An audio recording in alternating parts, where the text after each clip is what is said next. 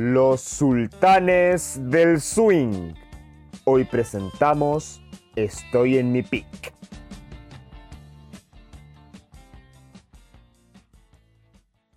Indisciplina, una palabra que muchos de nosotros o nosotras hemos escuchado a lo largo de nuestras vidas. La indisciplina quiere decir que la- es la falta de mantener el orden entre los miembros de un grupo, o bien falta de obediencia hacia una disciplina. Sí, señoras y señores, esa, ese es el tema que marcará la ruta del día de hoy. Con esto doy paso a mi compañero Pirinoli que siempre está dispuesto para dar un buen espectáculo. ¿Cómo estás, chico? Uy, aquí estamos en una nueva edición de Los Sultanes del Swing, ya en la segunda temporada de este aclamado podcast. Tuvimos muy buen recibimiento después del primer capítulo de esta temporada y vamos a seguir con este rumbo. Y así es, pues hablamos de disciplina, una cosa, perdón, ya empezamos mal. Indisciplina, que es algo que que pasa por, en muchas partes, ya sea en, en las familias, puede ser en un grupo de trabajo. Siempre hay una oveja negra, por así decirlo, que se descarrila, que, que se va por otros caminos. Y, hoy vamos a hablar de las indisciplinas que han tenido eh, distintos deportistas a lo largo de, de estos años, de, de la época contemporánea y no tan contemporánea. Sabemos que a los deportistas se le inculca desde que inician este camino que ellos mismos eligen, que ellos mismos eligieron. La indisciplina es, es una palabra que siempre está presente en su vocabulario, digámoslo. Siempre se necesita una cuota de disciplina para llegar a cabo las actividades deportivas y es lo que vamos a tratar hoy. Harto se ha hablado de Iván Morales, jugador de Colo Colo, que fue internado en la, en la Casa Alba, no sé cómo se llamará, Claro, en la Casa Alba. pero quiero que me comentes tú que eres hincha y que debes seguir a tope la noticia que se, que se dio durante la semana. Sí, es pues Gabriel. eh, hoy día vamos a hablar, como, como decías, de la oveja negra, de los chicos mal portados, que es algo, un fenómeno muy recurrente en, el fútbol sobre todo. Y claro, como tú decías, esta semana se iba a conocer la noticia de que el jugador de Colo Colo, Iván Morales, chico de 21 años, eh, enfrenta una querella criminal por constantes fiestas en su departamento ubicado en Las Condes, eh, transgrediendo toda medida sanitaria. Eh, la situación fue conocida eh, en un reportaje de Mega Noticia, en donde los vecinos se mostraban bastante molestos con la situación, que incluso llegaron, bueno, el punto culmine de esta situación fue para Año Nuevo, que el jugador en su balcón tiró fuegos de artificio y, y bueno, eso desató una de, la- de las varias polémicas que tiene este joven jugador que, que aún no ha podido explotar todo su potencial y, y, de- y justamente por situaciones como esta que, que lo perjudican más que, que ayudarlo en, en su carrera como futbolista. ¿Qué opinas tú de esta situación? Oye, Piri, mira, yo te quiero comentar que me gusta el juego de este jugador Iván Morales. Siento que es una promesa, un jugador que, que tiene las características, las facultades de un 9 de área, como lo es su posición, delantero centro, para los que mane- no manejen mucho el tecnicismo del fútbol. Y me parece una irresponsabilidad tremenda a la vez porque es un deportista de alto rendimiento. eh, las personas se, se sienten identificados con él de alguna forma porque representa una entidad deportiva de las que muchos son, son partícipes y están viendo los partidos semana tras semana. Y un equipo que no, no está del todo bien en la tabla de posiciones. Justamente eh, comentó este tema Julio César Rodríguez, una situación muy curiosa que cuando se estaban lanzando estos fuegos artificiales, eh, bueno, el jugador con, los amigos que estaba ahí celebrando Año Nuevo cantaba Dale campeón, dale campeón. Entonces uno se pregunta a quién, a, qué se estará refiriendo eso, porque claramente Colo Colo está muy lejos de ser campeón. Una de esas situaciones que no se entienden.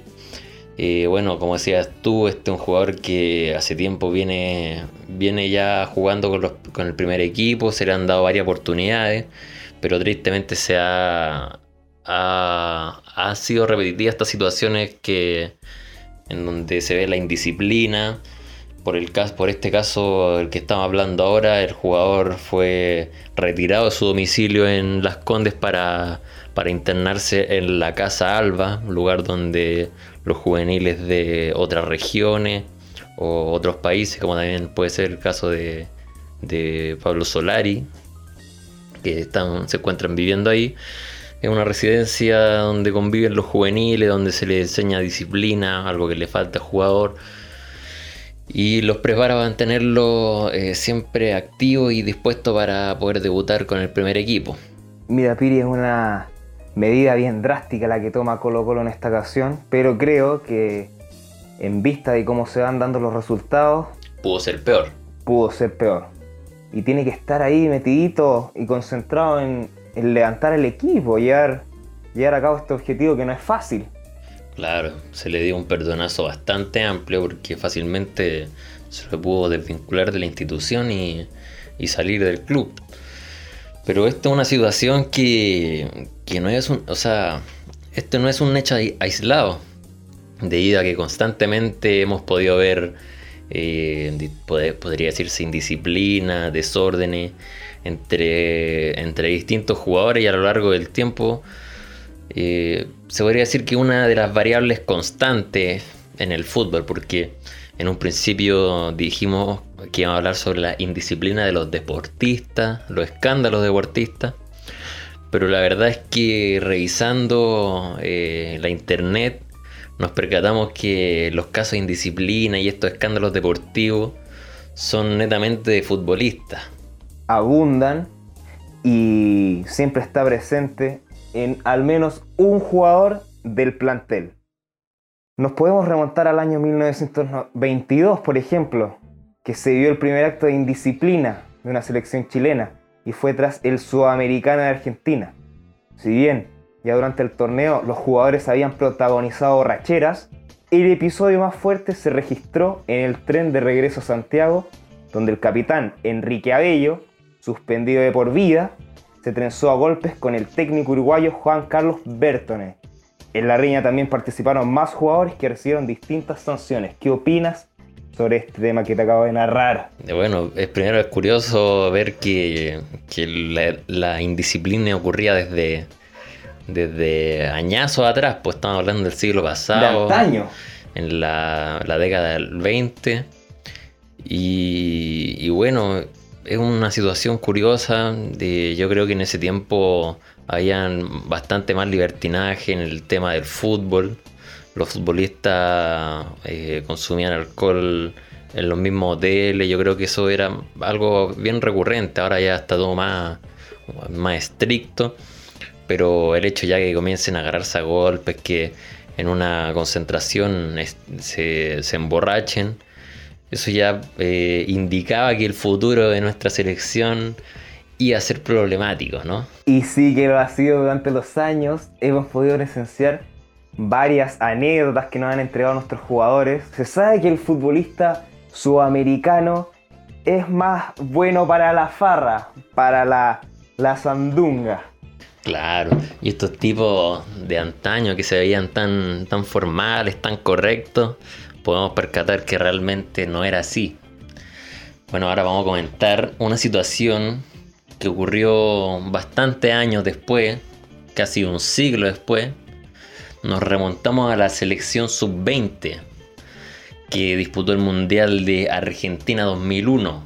Nos remontamos al principio de este siglo XXI. Y lo que ocurrió fue que antes de viajar a, esta competencia, un grupo de jugadores, entre los que se encontraba Jaime Valdés, quien hoy actúa en, La Serena, también está Rodrigo Millar, Hugo Droguet, entre otros, fue arrestado a las 4.30 de la madrugada en, un perdón, en un cabaret en el centro de Santiago. Los jugadores explicaron que se acercaron porque les llamó, les llamó la atención una luz roja. Se pusieron a conversar eh, con una señora que se encontraba ahí y para no estar en la calle decidieron entrar sin saber de qué se trataba. Esta a mí me causa mucha risa porque se tratan de, de justificar, pero pero hasta la justificación es mala. Uno no se acerca a una luz roja sin saber lo que es, o por lo menos no se queda ahí hablando y, y después, como dicen ahí, que lo hicieron entrar al local sin saber de qué se trataba.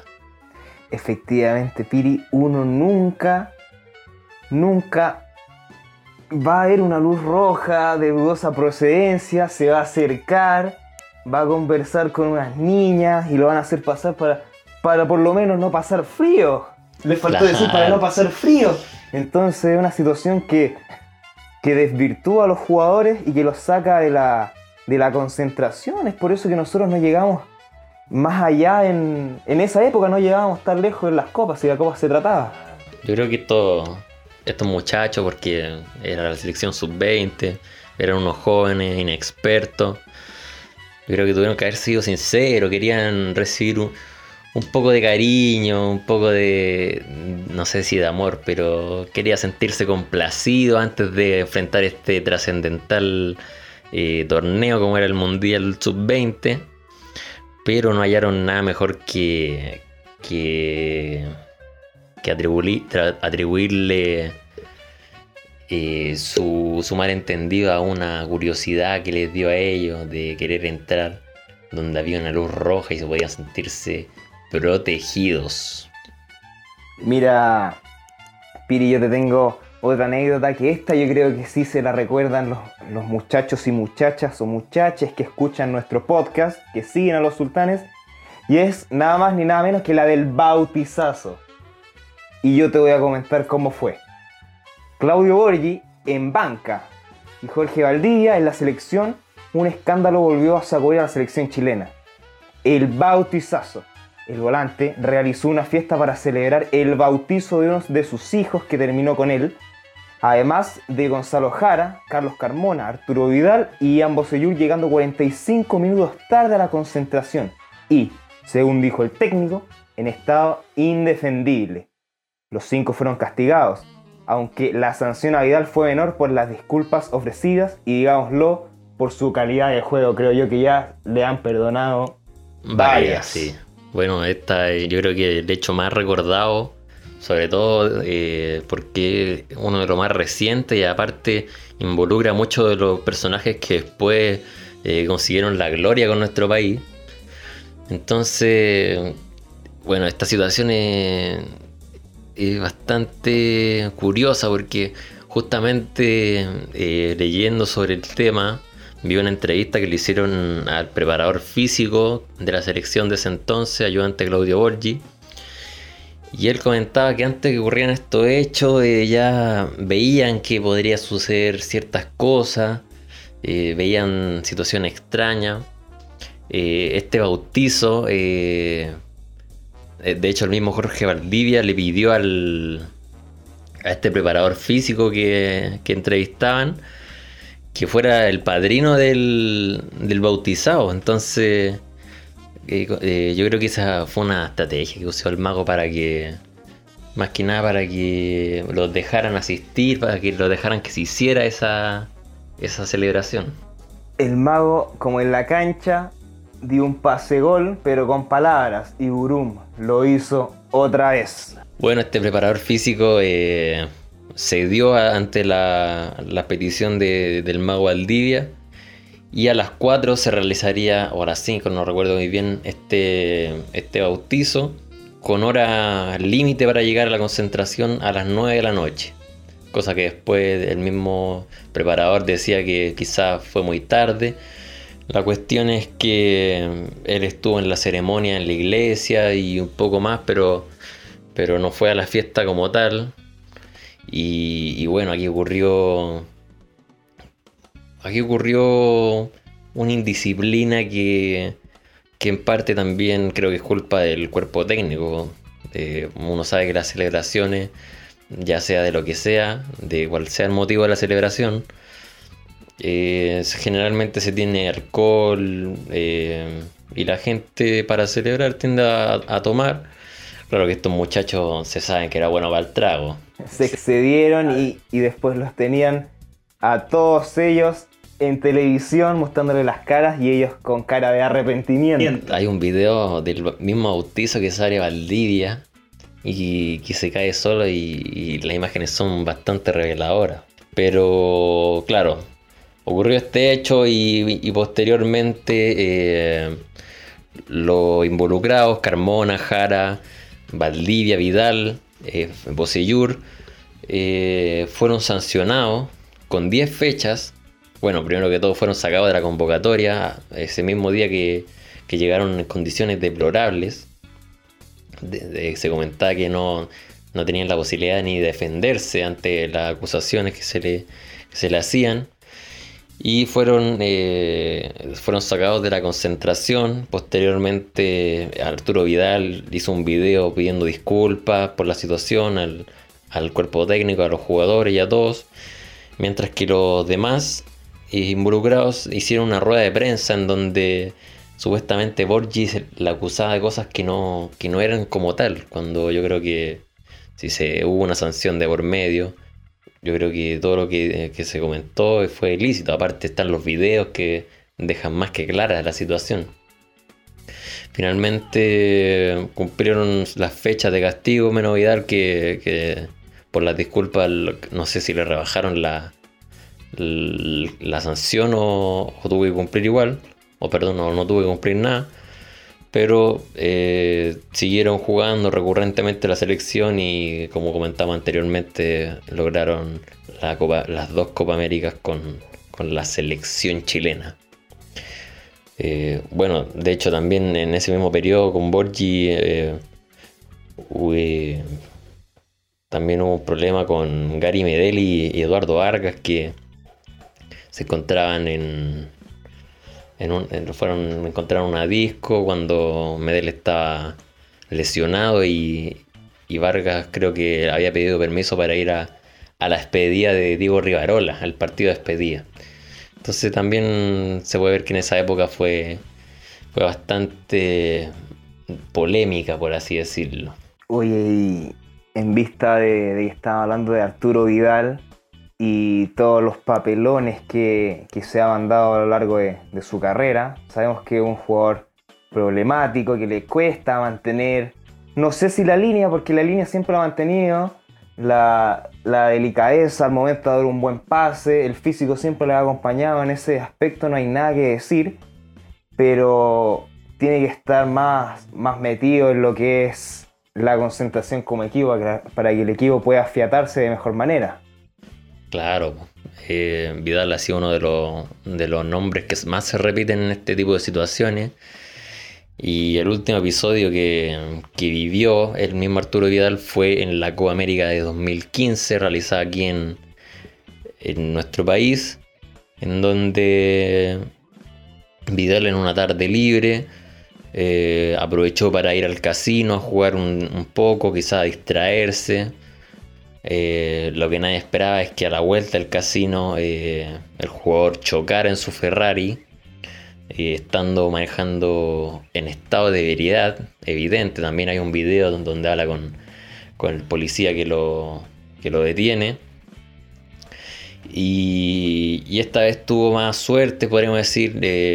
se la dejaron pasar debido a que al otro día salió a dar unas declaraciones que quedarían para la historia en donde se veía claramente al jugador arrepentido por, por haber hecho esta situación, por haber puesto en riesgo la, vida de otras personas. Y, San Paoli decidió perdonarlo y, reintegrarlo al, a los entrenamientos con el grupo para que pudiera seguir jugando la Copa América. Eh, él mismo en sus declaraciones dijo que esperaba solventar esta situación con su rendimiento dentro de la cancha y yo creo que, que lo supo, lo supo cumplir. ¿Qué opinas de esta situación que, que dejó mucho que hablar y que pensó que podría costarle la Copa América, la primera Copa América a nuestro país? Yo creo que el lugar, la posición en la que se encontraba la selección chilena en aquel entonces, nuestra querida generación dorada, era tan privilegiada que no, el técnico San Paoli no se vio presionado y no pudo hacer que Vidal diera un paso al costado debido a la relevancia, al impacto que tiene dentro del terreno de juego. El técnico Jorge Sampaoli eh, tuvo que, encontrar la solución más rápida y, fue la más correcta, creo yo. Sin embargo, creo que Arturo es un mal agradecido con el pelado porque no le tiene mucha estima. Siempre lo ha dicho. Sí, pero, pero bueno, tener estima y, y compartir con las personas en un ámbito ya más profesional son cosas distintas. También dice que, que Bielsa no encuentra que no le nada a esta selección. Eh, yo creo que también, o sea, no sé si estuvo bien que, que, no hubiera tenido sanción, pero yo creo que la sanción en este caso no... El jugador cuando dio sus declaraciones se vio arrepentido, supo que la cagó y yo creo que la sacó más barata de lo que tuvo que haberla sacado. Pero bueno, este es un caso constante. Eh, hay muchos que le han perdonado cosas peores. Eh, y así como partimos con un caso de, de, un colocolino, nos pasamos al otro bando. ¿Cuál es el bando, que, esa, la situación que involucra a la Universidad de Chile? Así es el bando rival, la U, el león, el romántico viajero, no se hace ajena a este tipo de situaciones debido a que también estuvo inserta en una eh, en donde los que protagonizaron fueron algunos miembros que la noche del martes eh, fueron increpados por hinchas al estar compartiendo un asado y bebiendo alcohol, pese al mal momento que atravesaba en ese entonces el equipo.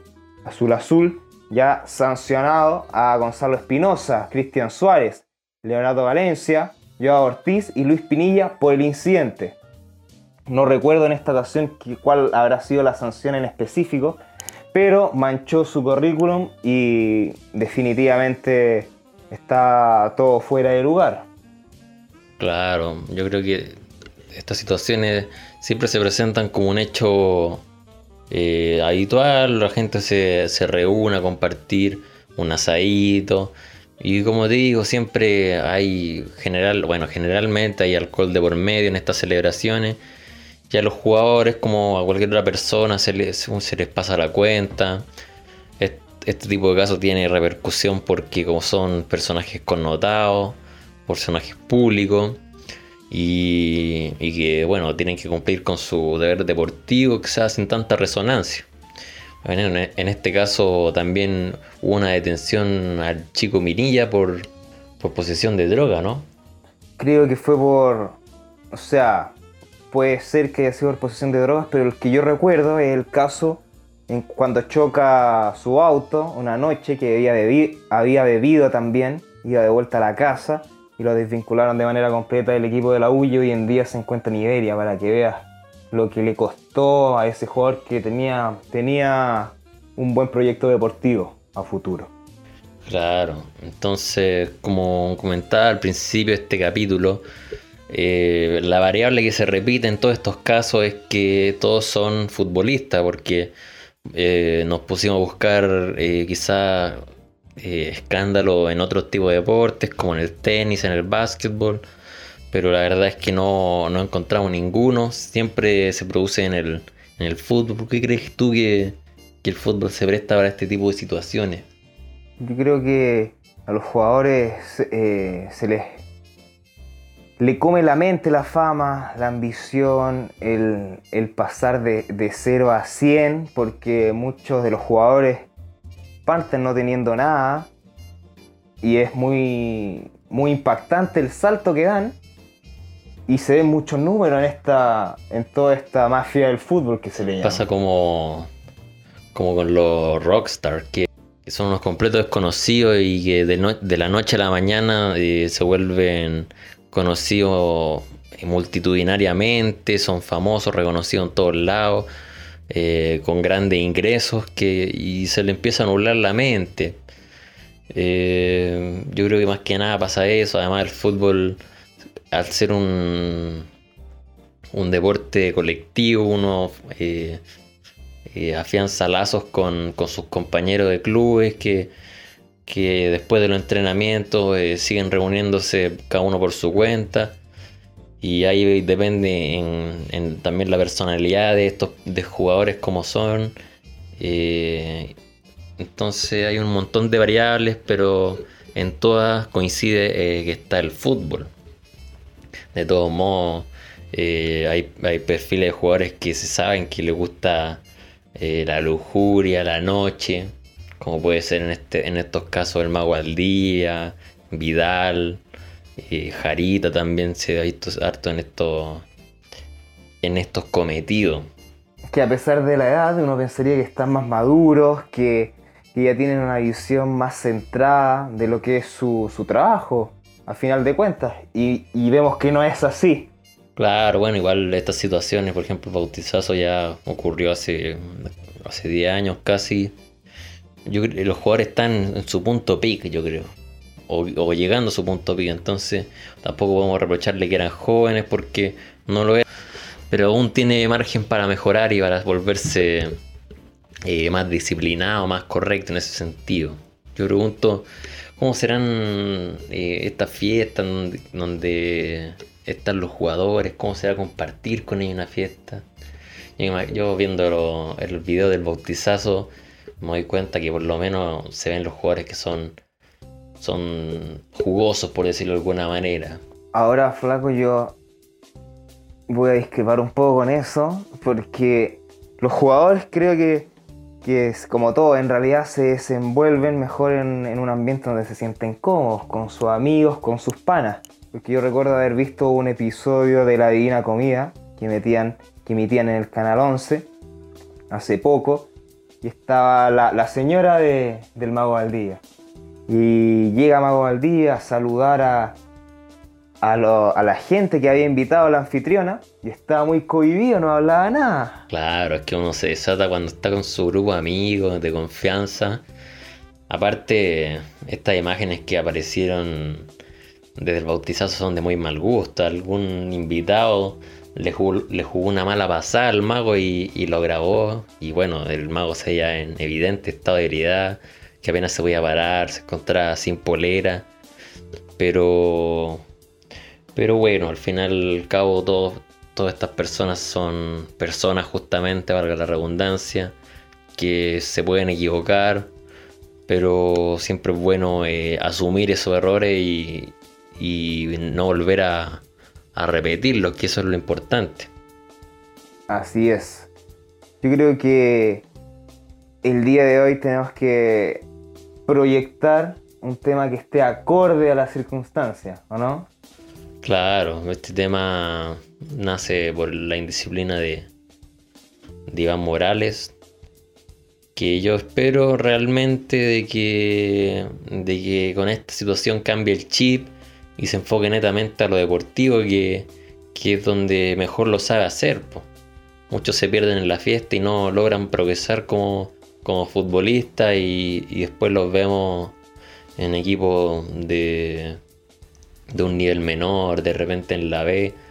Entonces espero que esta situación sirva para eh, hacer conciencia en el, jugador albo. Pirinoli, yo te quiero preguntar, ¿va tema hoy? ¿Va canción para que nuestra fanaticada escuche lo que nosotros le tenemos preparado para hoy? La verdad es que esto siempre lo conversamos antes de comenzar el episodio, pero esta vez que no lo habíamos comentado tampoco, es la primera vez que grabamos en esta modalidad presencial. Nos encontramos eh, ambos grabando en los estudios de los Sultanes del Swing, siempre manteniendo las condiciones sanitarias, las medidas. La distancia. Tenemos una distancia de, de más de un metro. Gabriel se lavó bien las manos cuando llegó a mi hogar. Estamos con mascarillas ambos grabando. Claro, entonces eh, eso, comentarles que este es nuestro primer episodio presencial. Y justamente en esta ocasión se nos olvidó comentar la canción que íbamos a recomendar, pero eh, a mí rápidamente se me ocurrió una canción de un grupo que a mí me, me gusta bastante. Eh, este es un grupo chileno llamado Chancho en Piedra. Y la canción que les quiero recomendar hoy día para finalizar este gran episodio va a ser una llamada Sinfonía de Cuna. Ah, con esta gran melodía nos despedimos, Gabriel. Fue un gusto como siempre. Un gusto, Pirinoli. Aquí concluye este nuevo episodio de Los Sultanes de Swing. Hasta pronto.